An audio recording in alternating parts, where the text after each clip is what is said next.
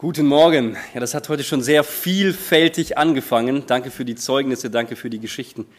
Das ist immer so ganz praktisch, wenn man sieht, wie der Glaube am Tag in unserem Leben wirkt. Und ähm, ich glaube, das sollten wir öfter auch hören, ja, damit wir auch motiviert werden. Ja, wie Bruder Willi schon gesagt hat, lautet mein Thema heute der Nutzen von Meinungsverschiedenheiten. Gibt es denn in Meinungsverschiedenheiten einen Nutzen?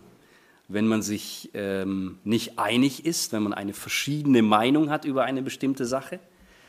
Vielleicht kommt es sogar zum, zur Diskussion oder zum Streit. Wer hatte denn dieses Jahr schon mal eine Meinungsverschiedenheit mit jemandem? Also ich hatte schon eine, ja. Vielleicht sogar in den letzten 24 Stunden gab es das, ja. Kann, ähm, kann schnell passieren. Und die Unterüberschrift lautet, wie Konflikte Überraschendes bewirken können. Aus einem Konflikt kann was Überraschendes passieren. Und wir öffnen unsere Bibeln heute gleich und wollen mal äh, die Geschichte dazu lesen aus Apostelgeschichte 15, Vers 36. Wir lesen bis Vers 40. Nach einiger Zeit sagte Paulus zu Barnabas, Lass uns wieder aufbrechen und die Geschwister in all den Städten besuchen, in denen wir die Botschaft des Herrn verkündet haben. Wir müssen doch sehen, wie es ihnen geht. Barnabas war damit einverstanden. Nur wollte er auch Johannes mitnehmen, Johannes mit dem Beinamen Markus. Doch Paulus hielt es nicht für angebracht, jemanden mitzunehmen, der sie auf ihrer vorherigen Reise in Pamphylien im Stich gelassen hatte, statt mit ihnen weiterzuziehen und den Auftrag zu erfüllen, den Gott ihnen gegeben hatte. Darüber kam es zu einer so heftigen Auseinandersetzung, dass sich die beiden trennten. Barnabas nahm Markus mit und bestieg ein Schiff, das nach Zypern fuhr. Paulus seinerseits wählte sich Silas zum Begleiter. Und nachdem ihn die Christen von Antiochia dem Herrn und seiner Gnade anvertraut hatten, machte er sich auf die Reise. Letzten Sonntag waren wir ähm, in Schwäbisch Gmünd in einem Gottesdienst und zufällig fand dort auch so ein Dirigentenabschlussgottesdienst statt. Das ist so ein Gottesdienst, wo es dann ganz viel um Musik geht, ja, und die neu ausgebildeten Dirigenten, die dort dann waren, die hatten eine extrem harte Woche hinter sich mit wenig Schlaf, weil man dort sehr viel lernt, ja, man lernt zu dirigieren, man lernt zu singen auch richtig, ja. Also es gibt so einen kleinen Gesangspart da drin. Man lernt Noten zu lesen. Man, also man hat Stress. Ich weiß das, weil ich habe das 2012 hinter mich gebracht und ich weiß, wie man sich dann fühlt. Und der Chor hat dann an, am Sonntag ein Lied gesungen. Und äh, der Auszug dieses Liedes kommt aus Psalm 133 und da gibt so einen Vers und da heißt es, siehe, wie fein und wie lieblich ist's, wenn Brüder in Eintracht beisammen sind. Sehr altdeutsch in diesem Wort, heißt auf Deutsch, wenn eine harmonische und eine friedliche Einigkeit besteht, dann ist es was Schönes. Nicht nur zwischen Brüdern natürlich, sondern auch zwischen Schwestern. Also wenn wir in Gemeinschaft einig und äh, friedlich und harmonisch miteinander sind, dann ist das was Schönes. Und in unserem Einleitungstext haben wir jetzt gelesen, dass es in dieser Eintracht, in dieser Einigkeit gab es einen Riss zwischen Paulus und zwischen Barnabas. Es äh, sagt sogar die Bibel, dass es eine heftige Auseinandersetzung gab. Die beiden haben sich richtig gezofft. Ja, die waren, die waren in dieser Sache nicht einig. Da gab es einen Streit. Aber dieser Streit hat ein überraschendes Ende. Und wir wollen uns diese Geschichte einmal unter drei Aspekten anschauen. Der erste Aspekt, wir schauen uns erstmal die Personen an, diese drei. Weil wenn wir uns diese Personen genauer anschauen, erkennen wir uns vielleicht in der einen oder anderen Person später wieder. Der zweite Punkt, wir wollen mal die Ausgangssituation betrachten. Warum kam es überhaupt zum Streit? Und was war die falsche Entscheidung? Und was war die richtige Entscheidung? Und der dritte Punkt, welche Auswirkungen können Konflikte haben, wenn man sie sachlich und nicht emotional führt? Und welche Veränderung vollbringen sie, wenn man jemanden nicht wegen eines Fehlers, den er vielleicht gemacht hat, sofort abschreibt? Ja? Diese drei Aspekte schauen wir uns einmal an. Gucken wir uns die Person an, die uns am meisten bekannt ist, Paulus. Wer weiß, wo kommt Paulus her? Tarsus. Ah, dieses Wort steht so schnell in der Bibel, aber wo ist dieses Tarsus überhaupt? Wisst ihr das? Türkei, genau. Tarsus. Heute würde man sagen, Paulus ist Türke. Ja? Ich weiß nicht, ob er eine dunkle Hautfarbe deswegen hatte, wahrscheinlich schon, ja, dass sie so ein bisschen dunkler von der Sonnenbräune sind, die Menschen, die dort leben. Aber ja, Paulus kommt eigentlich aus der heutigen Türkei. Ja? Er war dort Pharisäer, ähm, ein sehr strenger Pharisäer, ist also dort, hat sich ähm, wegen der Verstreuung der Juden, die haben sich ja über die ganze damalige Welt ausgebreitet, ja, mit, dem, ähm, mit der Verstreuung, die stattgefunden hat. Und deswegen gab es auch dort Juden. Paulus kommt also von dort. Und er war ein Verfolger der Christen. Er hat sie aufs härteste verfolgt bis zu dem Zeitpunkt, wo Jesus ihm dann in einer himmlischen Erscheinung äh, bekannt wird und er spricht mit ihm. Paulus fällt vom Pferd, wird blind und sein Leben ändert sich in dem Zeitpunkt um 180 Grad. Und er wird als kleines, unbeholfenes Kind im Glauben, sage ich mal, von einem noch ängstlicheren Hananias getauft. Ja? Hananias denkt, ja wie, ich kann doch nicht zu diesem Paulus gehen, der hat so viel Böses gemacht uns Christen und jetzt soll ich ihm äh, die Hände auflegen. Aber Jesus sagt, geh dahin. Und Jesus sagt ihm nicht mehr, er sagt, geh dahin. Hananias geht hin und es passiert. Ja. Paulus kriegt den Heiligen Geist, er wird wieder sehend und ähm, verbringt danach einige Zeit im Studium der Schriften. Ja. Er muss erstmal sein ganzes Leben überdenken. Alles, was er bisher gedacht hat, das wahr ist, ist nicht so. Der Messias war schon da. Jesus ist der Erretter. Und er liest die Schriften und er vergleicht und er kommt dann wirklich auch, nachdem sein, äh, sein Herz es verstanden hat, also sein Verstand es verstanden hat, weil er Jesus gesehen hat, kommt sein Herz und sein Verstand auch zu dem Schluss. Stimmt. Das, was die Jünger da in Jerusalem erzählen, das ist die Wahrheit. Und so ein Paradigmenwechsel, also so ein Wechsel des eigenen Glaubens, ist schon eine schwierige Sache. Viele Menschen können sowas überhaupt nicht über sich bringen. Ja? Etwas, was man jahrelang geglaubt hat, plötzlich über Bord zu kippen und was Neues anzunehmen, es zu akzeptieren. Und anstatt dass Paulus Tod und Leiden jetzt in die Welt der Christen kommt, äh, bringt, kommt er als Christ in eine äh, Welt, die, die stirbt, die leidet und bringt jetzt das Evangelium da rein. Also eine ganz wunderbare ähm, Veränderung in Paulus. Aber wenn er dahin geht, dann geht er nicht alleine in diese Welt. Die Missionsreisen hat er nicht alleine gemacht. Er nimmt immer jemanden mit. Und in diesem Fall ist das ein Mann namens Barnabas. Barnabas, wer ist dieser Mann? Eigentlich lautet sein richtiger Name Josef oder Joses, sagt die Bibel. Und Barnabas war sozusagen sein Rufname. Wer weiß, was Barnabas bedeutet? Sohn des Trostes ein, ein Tröster, ein Seelsorger, würde man heute sagen. Ja? Einer, der den anderen Mut zuspricht, der sie tröstet. Ich finde, das ist ein sehr schöner Spitzname. Er sagt so viel über einen Menschen aus, wenn man dich so rufen würde. Ja? Sohn des Trostes. Und wo kommt Barnabas her? Wisst ihr das? Barnabas kommt nicht aus der Türkei oder sagen wir mal aus der damaligen Türkei. Er kommt auch nicht aus Israel. Barnabas ist ein Inselbewohner. Zypern, genau. Barnabas ist ein Zypriot. Ja, und er kommt aus der Stadt Salamis. Das ist im Westen von Zypern, also auf der rechten Seite. Dort ist er geboren, dort ist er aufgewachsen und dort gab es auch Juden. Dort gab es auch Leute, die sich zum Judentum bekehrt haben. Und ähm, Barnabas kommt aus dem Stamm Levi, also er ist, er ist Jude. Ja? Und Barnabas war bekannt für seine Großzügigkeit. Er war geduldig mit den Menschen. Er war bereit, den Leuten eine zweite Chance zu geben. Und interessanterweise war Barnabas auch einer der allerersten, der Paulus als Christ akzeptiert hat. Die anderen haben Abstand gehalten. Na, erst mal schauen. Ist das eine Falle? Will der Paulus nur den inneren Kreis auskundschaften, damit er nochmal die Christen zerschlagen kann? Barnabas hat gesagt, nein, ich bin der Meinung, Paulus ist wirklich wiedergeboren. Und er hat es akzeptiert, ihn auch als Bruder anzunehmen.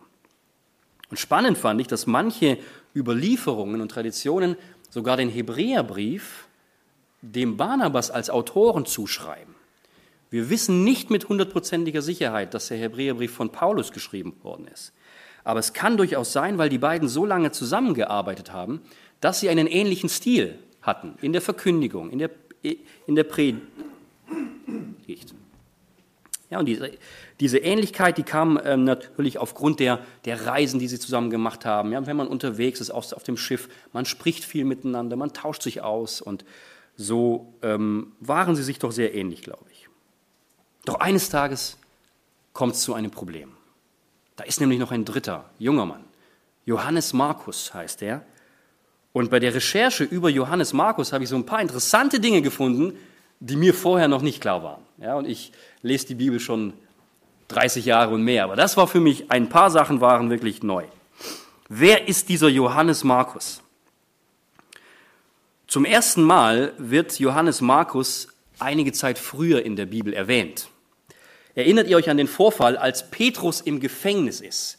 Angekettet zwischen zwei Soldaten, links und rechts, keine Chance da wegzukommen, die Tore sind verschlossen, Soldaten stehen vor den Türen und durch ein Wunder kommt ein Engel und bringt den Petrus raus.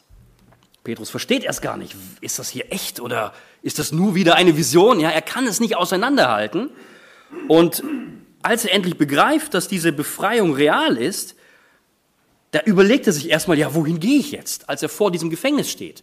Was mache ich denn jetzt? Und in Apostelgeschichte 12, 12 heißt es dann, nachdem er über seine Lage nachgedacht hatte, ging er zum Haus von Maria, der Mutter des Johannes, der den Beinamen Markus trägt. Dort war eine große Zahl von Christen zum Gebet versammelt. Petrus klopfte an, er klopfte an das Eingangstor, worauf eine Dienerin namens Rode kam, um nachzusehen, wer vor dem Haus stand.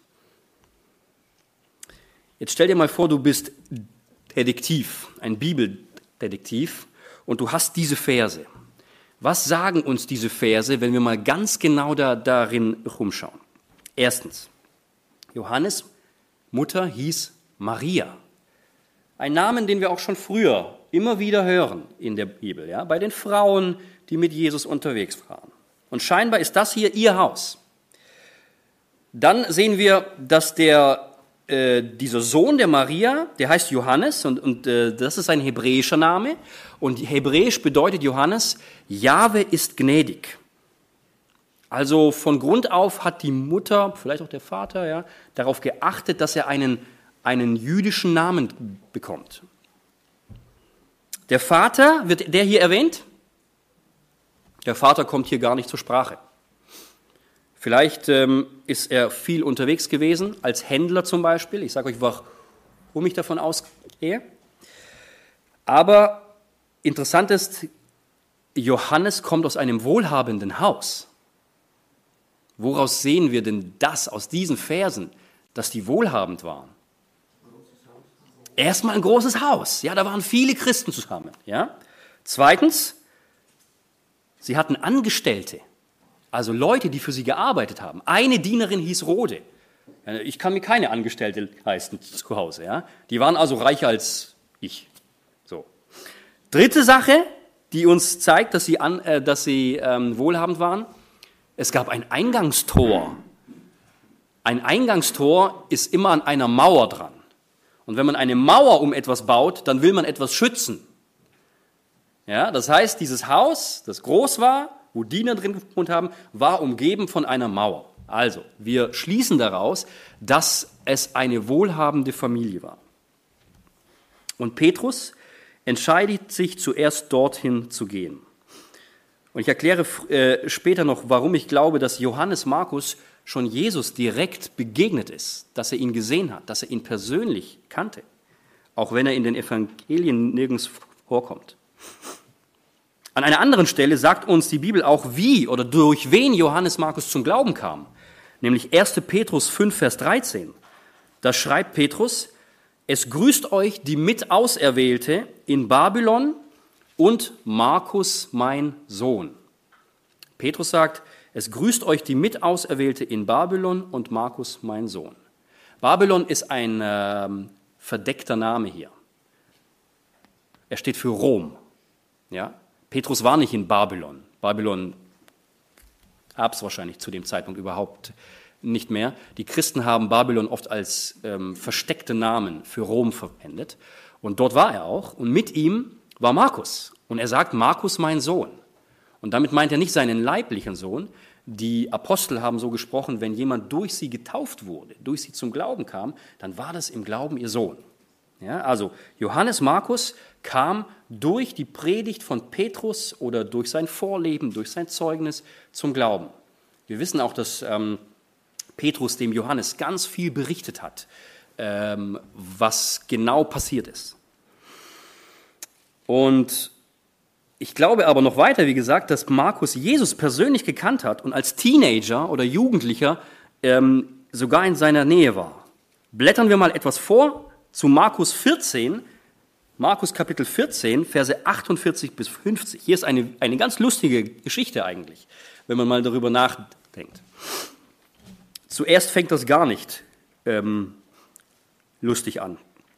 Es heißt hier nämlich, und Jesus antwortete und sprach zu ihnen, seid ihr ausgezogen wie gegen einen Räuber mit Schwertern und mit Stangen, um mich gefangen zu nehmen?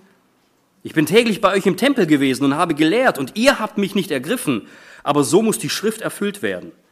Da verließen ihn alle und flohen. Und jetzt kommt's. Und ein junger Mann folgte ihm nach, der war mit einem Leinengewand bekleidet, auf der bloßen Haut. Und sie ergriffen und sie griffen nach ihm. Er aber ließ das Gewand fahren und floh nackt. Markus erzählt hier in seinem Evangelium von einem jungen Mann. Welcher junge Mann? Warum steht da kein Name? Und was wird uns zuerst einmal deutlich, wenn wir diese grüne Überschrift hier lesen? Markus. Ja, Moment, ist dieser Johannes Markus der gleiche Markus, der das Evangelium geschrieben hat? Ja, genau. Er hat es geschrieben 60 Jahre nach Christi, Christi Geburt. Und 60 Jahre nach Christus schreibt er so ein Vers da rein, dass da ein junger Mann mit einem Leinengewand, Leinen war kein günstiger Stoff, Leinen haben die Reichen getragen, weil es war schwierig in der Herstellung, es war luftig, man hat nicht so geschwitzt darin. Und er erinnert sich ganz genau an diesen jungen Mann, der da nichts anderes anhatte als dieses Leinengewand. Und ich glaube, wenn einem sowas passiert, dass dir die Kleider vom Leib gerissen werden und du nackt durch die Stadt weglaufen musst, dann erinnerst dich 60 Jahre daran noch immer sehr gut an diese Geschichte. Wir gehen also davon aus, dass das der junge Mann ist, der das spannend fand, was da mit Jesus passiert ist, der gesagt hat, okay, alle Jünger sind weggelaufen, aber ich schaue trotzdem mal, was da passiert. Und auch wenn Petrus ihm ja viel erzählt hat über das, was passiert ist, diese Stelle kann Petrus ihm gar nicht erzählt haben, weil Petrus gerade in einer ganz anderen Lage war, als das passierte. Petrus stand nämlich ums Feuer herum, bevor der Hahn krähte. Ja? Petrus äh, stand gerade vor einer seiner größten Glaubensproben. Wenn Markus also schreibt, dass ein gewisser junger Mann da Jesus nachgefolgt ist, äh, dann wissen wir, dass, äh, oder dann gehen wir davon aus, dass er es selber ist. Und jetzt wollen wir noch eine Sache anschauen zu, äh, zu diesem Johannes Markus. Barnabas und Markus sind keine Fremden. Die haben sogar ein Familienverhältnis. Wir lesen Kolosser 4, Vers 10. Und das finde ich immer so interessant. Wenn man die Bibel als Gesamtes betrachtet, kann man so viel rausziehen, wenn man weiß, wo die Sachen stehen und dann eben auch sie suchen kann. Hier heißt es nämlich, es grüßt euch Aristarchus, mein Mitgefangener, und Markus, der Vetter des Barnabas. Was ist ein Vetter? Heute sagt man das nicht mehr so. Ein Cousin. Ein Cousin, ja. Das heißt, einer der beiden Elternteile von jeweils dem Markus und dem Barnabas war, ähm, die waren Geschwister. Neffe dachte ich auch, aber es ist in der Tat ein Cousin. Ich habe sogar noch mal, ich hatte auch erst Neffe im Kopf und dann habe ich nochmal nachgeschaut und das Lexikon sagt Cousin. Und weil Barnabas ähm, eben auch von levitischer Abstammung war, gehen wir davon aus, dass Johannes auch vom Stamm Levi kommt. Fassen wir also grob zusammen. Wir hatten den Paulus, den äh, Barnabas. Fassen wir kurz zusammen, was wissen wir über Markus.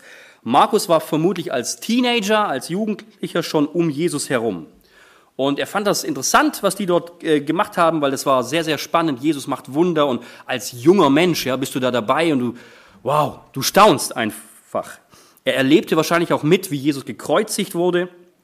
Und vielleicht war es sogar seine eigene Mutter Maria, die das Obergemach immer wieder für die Jünger zur Verfügung gestellt haben. Vielleicht sogar, damit sie dort das Abendmahl feiern oder sich einfach treffen. Ja, das war so ein Treffpunkt der Jünger gewesen. Und das, äh, seine Bekehrung von Markus, die fand aber erst später statt, nämlich als Petrus gepredigt hatte. Wahrscheinlich, als sich diese 3000 Menschen bekehrten, da kam dann auch Johannes zum Glauben. Und er erlebte auch die, er erlebte auch die Verfolgung und er hörte zumindest von diesem Saulus. Dieser Saulus, der viele Christen einsperrte und sogar töten ließ. Und jetzt kommt dieses Zusammentreffen. Diese drei Personen kommen zusammen. Eines Tages zieht nämlich Barnabas los und er will diesen Saulus finden. Er zieht los und er geht bis nach Tarsus. Barnabas geht bis nach Tarsus. Vielleicht fährt er auch mit dem Schiff dahin, ja.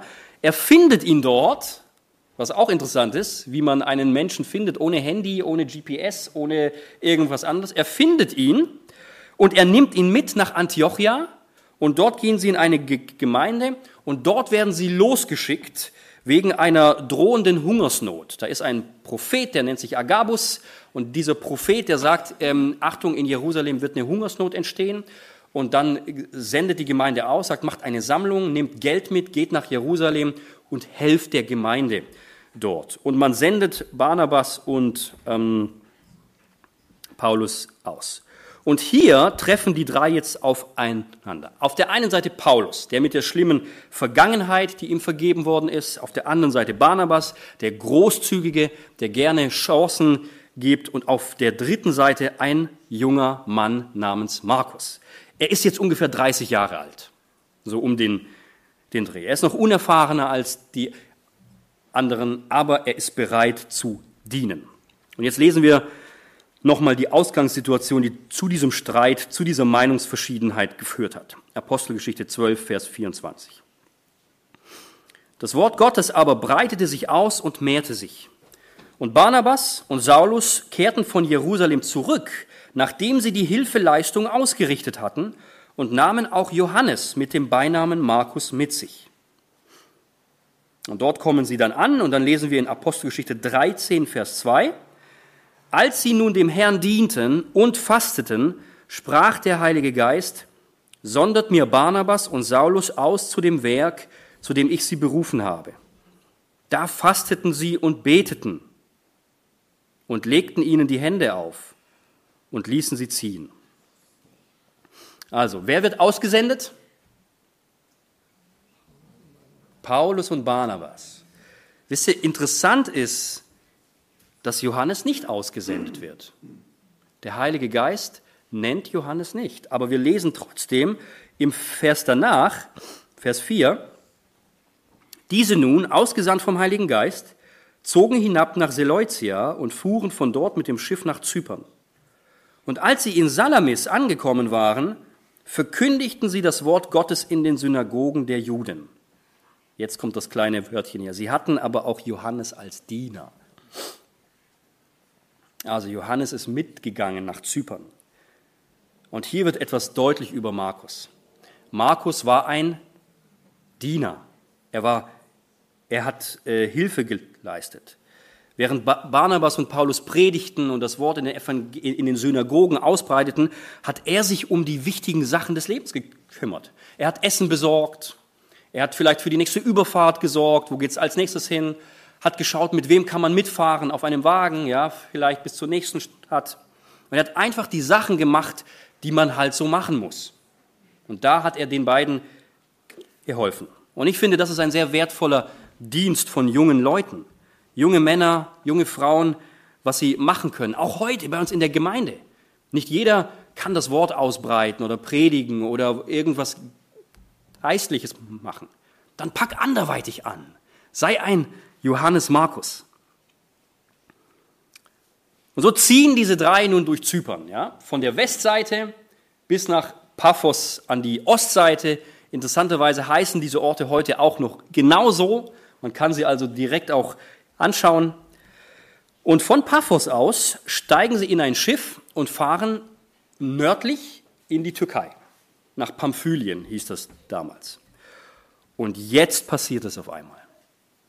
Als sie diese Reise gemacht haben, und sie haben viel erlebt in Zypern, ja, mit einem Zauberer waren sie da, der blind geworden ist, also da gab es schon viele interessante Zwischenfälle. Jetzt sagt Markus auf einmal, dass er nicht mehr mitgehen will. Er bricht ab. Und die Apostelgeschichte schmückt das auch nicht weiter aus. In Apostelgeschichte 13, 13 heißt es einfach nur, dort trennte sich Johannes Markus von ihnen und kehrte nach Jerusalem zurück. Warum? Weshalb? Das wird uns aus dieser Stelle nicht berichtet. Aber lasst uns mal nachdenken. Vielleicht hat sich der Johannes Markus das alles ganz anders vorgestellt. Vielleicht hat er noch nicht ausreichend gelernt, was es bedeutet, im Dienst zu stehen, so wie Paulus und Barnabas? Oder fehlte ihm vielleicht das Umsorgtsein in seinem Zuhause, wo er herkam? Hat er Heimweh gehabt? Vermisste er die Gemeinschaft mit den vielen Geschwistern im Glauben, vor allem mit seinen jüdischen Geschwistern? Er kam ja immer aus so einer jüdischen äh, Gesellschaft, ja, und in Zypern lebten auch viele Heiden. Oder hat er vielleicht im Vergleich mit sich selbst und Paulus und Barnabas gemerkt, die beiden sind so viel weiter als ich und ich kann gar nichts dazu beisteuern. Ja? Ich muss hier ständig nur diese kleine Arbeit machen. Pff, nee, ich gehe zurück. Aber wie dem auch sei, was wir sehen, er war wahrscheinlich zu früh gestartet zu diesem Dienst. Und ich erinnere uns nochmal an vorhin, der Heilige Geist hatte explizit nur Barnabas und Saulus ausgesendet. Ja?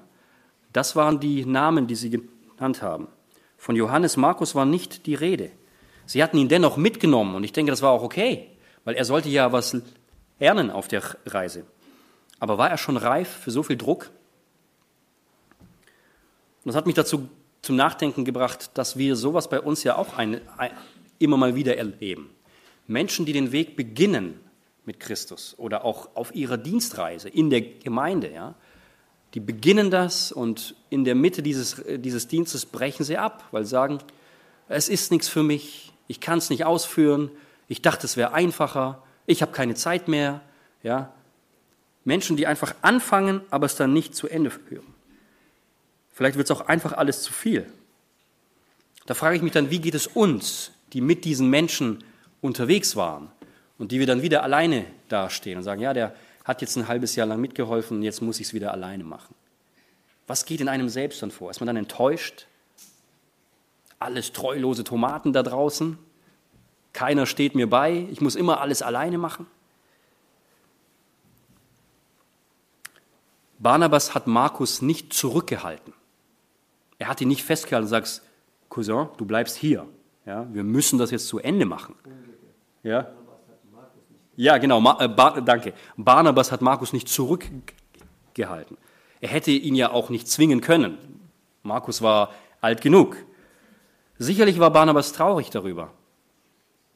Aber ich denke, wegen seiner Wesensart, wie Barnabas so war in seinem Herzen, war er immer noch zuversichtlich.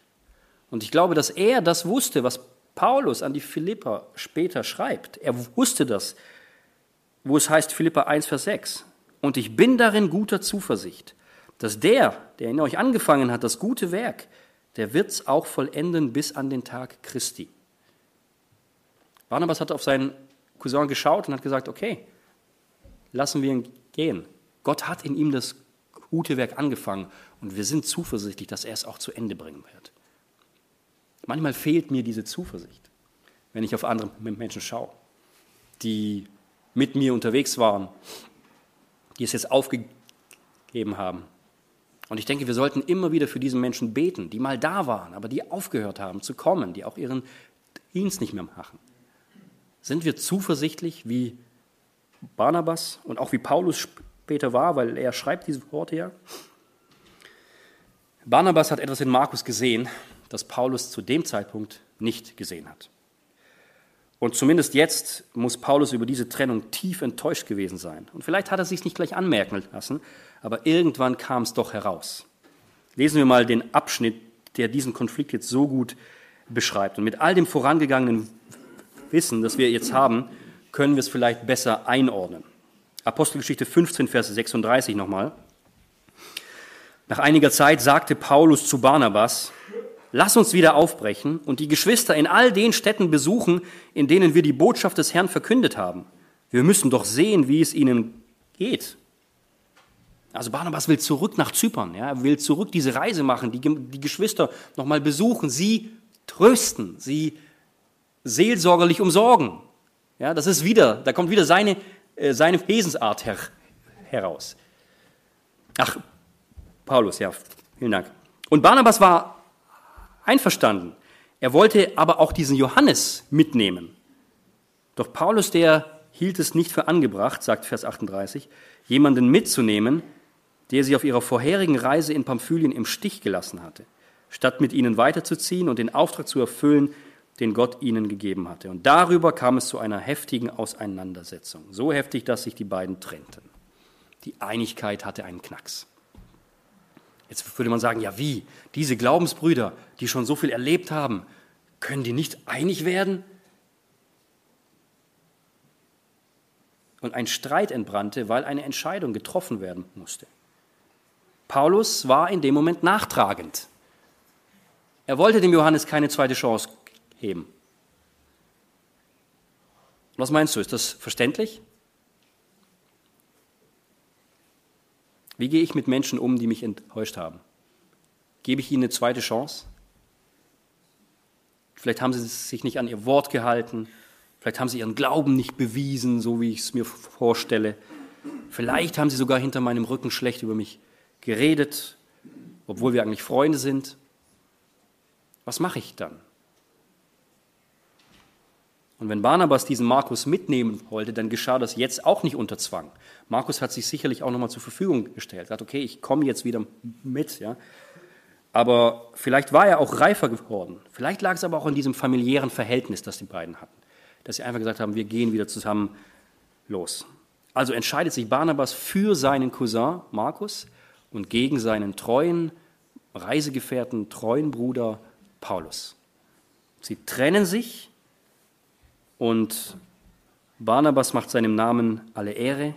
Er gibt Markus großzügig eine zweite Chance. Und jetzt ab sofort ziehen die beiden getrennte Wege. Barnabas besucht die Gemeinden in Zypern, also auch in seinem alten Heimatort sozusagen, während Paulus, der sucht sich einen neuen Weggefährten. Silvanus oder Silas, wie die Schrift sagt. Und die beiden machen sich auf die zweite Missionsreise. Was mir jetzt so klar geworden ist, dass Paulus, er weiß genau, was sein Auftrag ist. Paulus hat den Auftrag, unter den Heiden Gottes Wort zu verkünden, neue Gemeinden zu gründen. Und das ist eigentlich sein Auftrag. Barnabas aber ist der Tröster und er geht zurück nach Zypern. Er tröstet auch die, also er, er ermutigt die Leute dort. Das ist eine andere Ausrichtung des Dienstes. Beide Dienste sind wichtig. Neue Gemeinden gründen, alte Gemeinden stärken. Und hier passiert eigentlich was Schönes, ja? Es multipliziert sich auf einmal. Wären die beiden zusammen nach Zypern gegangen, hätte es die zweite Missionsreise nach, äh, in den Norden, nach Syrien und wo die hingegangen sind, in der Form gar nicht gegeben mit Silas. Dieser Streit, dieser Konflikt, diese Auseinandersetzung führt also am Ende zu etwas Gutem. Es ging nicht nur um den Markus, es ging auch darum, wer übt seine Gnadengabe auf welche Art und Weise aus. Und für Paulus war es klar, auf diese Missionsreise, die er vorhatte, da war eigentlich Johannes Markus nicht der Richtige weil sie eine ganz bestimmte Menschengruppe erreichen wollten. Vielleicht war Markus zu jüdisch ausgerichtet, auch aus seiner Vergangenheit. Und deswegen wählt er auch einen römischen Staatsbürger, den Silas. Der ist kein Jude, ja, der kommt aus, aus dem römischen ähm, Regierungsbereich. Wir haben also gesehen, es gab einen Konflikt, es gab einen Streit und der ist auf einer sachlichen Ebene geklärt worden. Barnabas hat, äh, hat den Paulus nicht irgendwie ähm, angebrüllt, du, du weißt doch eh nichts oder so, ja, woher willst du denn wissen, ob das die richtige Entscheidung ist, ja, wissen wir nicht, wie das war, aber ich denke mal, sie konnten sich später trotzdem immer noch respektvoll in die Augen schauen. An vielen Stellen der Schrift sehen wir das, wie Paulus auch über Barnabas spricht, dass sie nicht in einem Streit auseinandergegangen sind, der sie nie wieder zusammengeführt hätte. Lasst uns jetzt kurz zehn Jahre in die Zukunft springen. Zehn Jahre in die Zukunft gucken wir uns an, was aus diesem Streit geworden ist, was aus dieser Meinungsverschiedenheit geworden ist, was aus Markus geworden ist.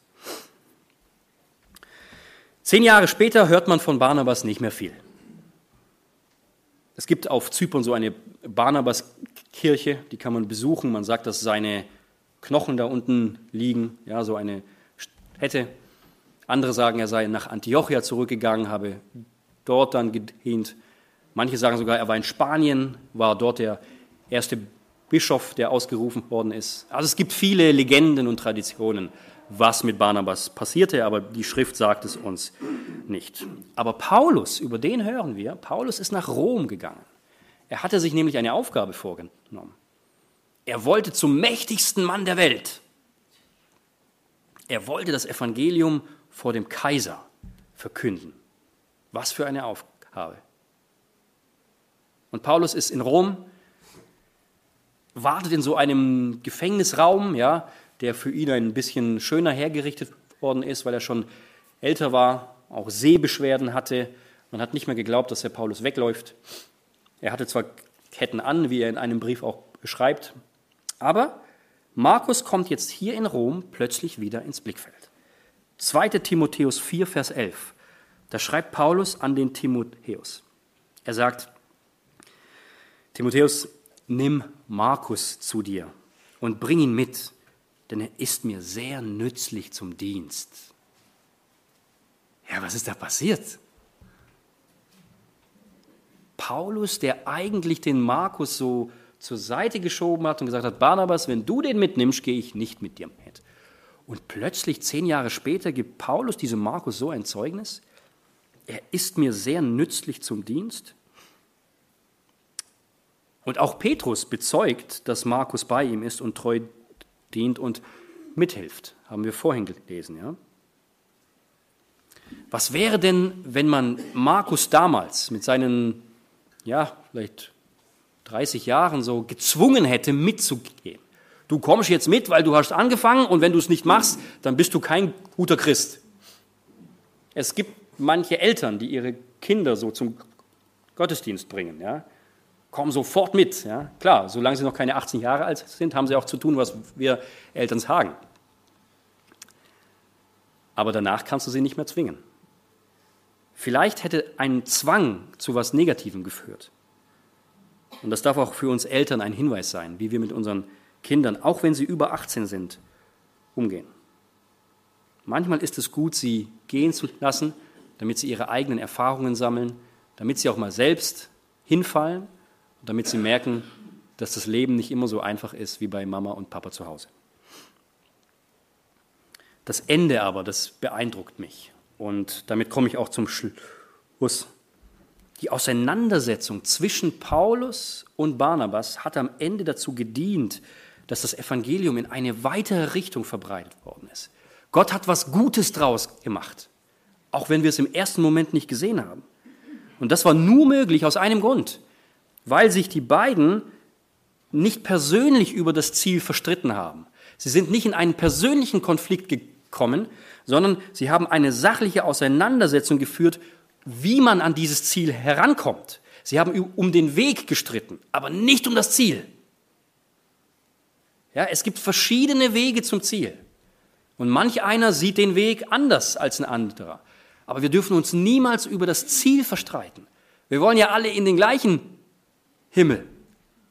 Wie soll das gehen, wenn wir uns verstreiten und so nicht mehr zusammenkommen? Und deswegen lautet die Überschrift des Themas heute auch der Nutzen von Meinungsverschiedenheiten. Wenn Meinungsverschiedenheiten sachlich ausgetragen werden, dann gibt es einen Nutzen, dann wird etwas be besser. In Sprüche heißt es, Eisen schärft Eisen. Und das will damit sagen, dass wenn Leute aneinander kommen und es auch mal knallt, ja, wenn das Eisen trotzdem rein ist, dann wird es am Ende schärfer als vorher sein. Und unser Leben soll sein wie Gottes Wort, wie ein zweischneidiges Schwert in dieser Welt. Und ich glaube auch, dass ein Konflikt nur dann zu etwas Gutem führen kann, wenn wir ihn eben nicht emotional oder persönlich beleidigend austragen. Vor allem wir als Jesu Nachfolger müssen hier einen ganz anderen Maßstab ansetzen als die Welt da draußen. Aber auch bei uns kann es mal hin und wieder zum Konflikt kommen. In der Gemeinde oder bei uns in den Familien. Lass uns nie vergessen, dass wir dieses gemeinsame Ziel haben. Und nach dem Konflikt müssen wir uns immer noch in die Augen schauen können, uns die Hände reichen können, sagen können, ja, okay, du siehst diese Sache vielleicht anders als ich, aber wir haben das gemeinsame Ziel. Du machst deine Aufgabe, wie der Herr es dir aufs Herz gelegt hat, und ich mache meine Aufgabe, wie er es mir aufs Herz gelegt hat. Und ich denke, dass wir uns heute von allen drei Männern, die wir betrachtet haben, etwas mitnehmen können. Von Paulus, der seine klare Mission verfolgte, der seinen Auftrag, seinem Auftrag treu sein wollte. Von Barnabas, der den Menschen eine zweite Chance gibt. Und von Johannes Markus, der zwar sein Bestes gegeben hat da in Zypern, aber irgendwie dann doch gemerkt hat, dass er noch, noch nicht dazu bereit war. Aber am Ende war er trotzdem treu. Und sein Vermächtnis, dass eines der vier Evangelien seinen Namen trägt und nicht den Namen von Simon Petrus. Das hätte ja auch das Petrus-Evangelium sein können, weil der Petrus dem Markus ja so vieles erzählt hat. Ja? Die waren ja so viel zusammen unterwegs. Das heißt nicht das Petrus-Evangelium, es ist das Markus-Evangelium. Und das ist auf jeden Fall Grund genug, ihn auch als Vorbild zu sehen. Jemand, der ein treuer Mitarbeiter war im Auftrag von Jesus Christus. Und das wünsche ich dir auch. Wenn du deinen Auftrag siehst, sei treu darin. Wir haben mal Tage, wo es nicht so gut geht. Das ist völlig normal. Aber lasst uns wieder aufstehen und zu dem schauen, der das gute Werk angefangen hat und in uns auch zur Vollbringung führen wird. Amen.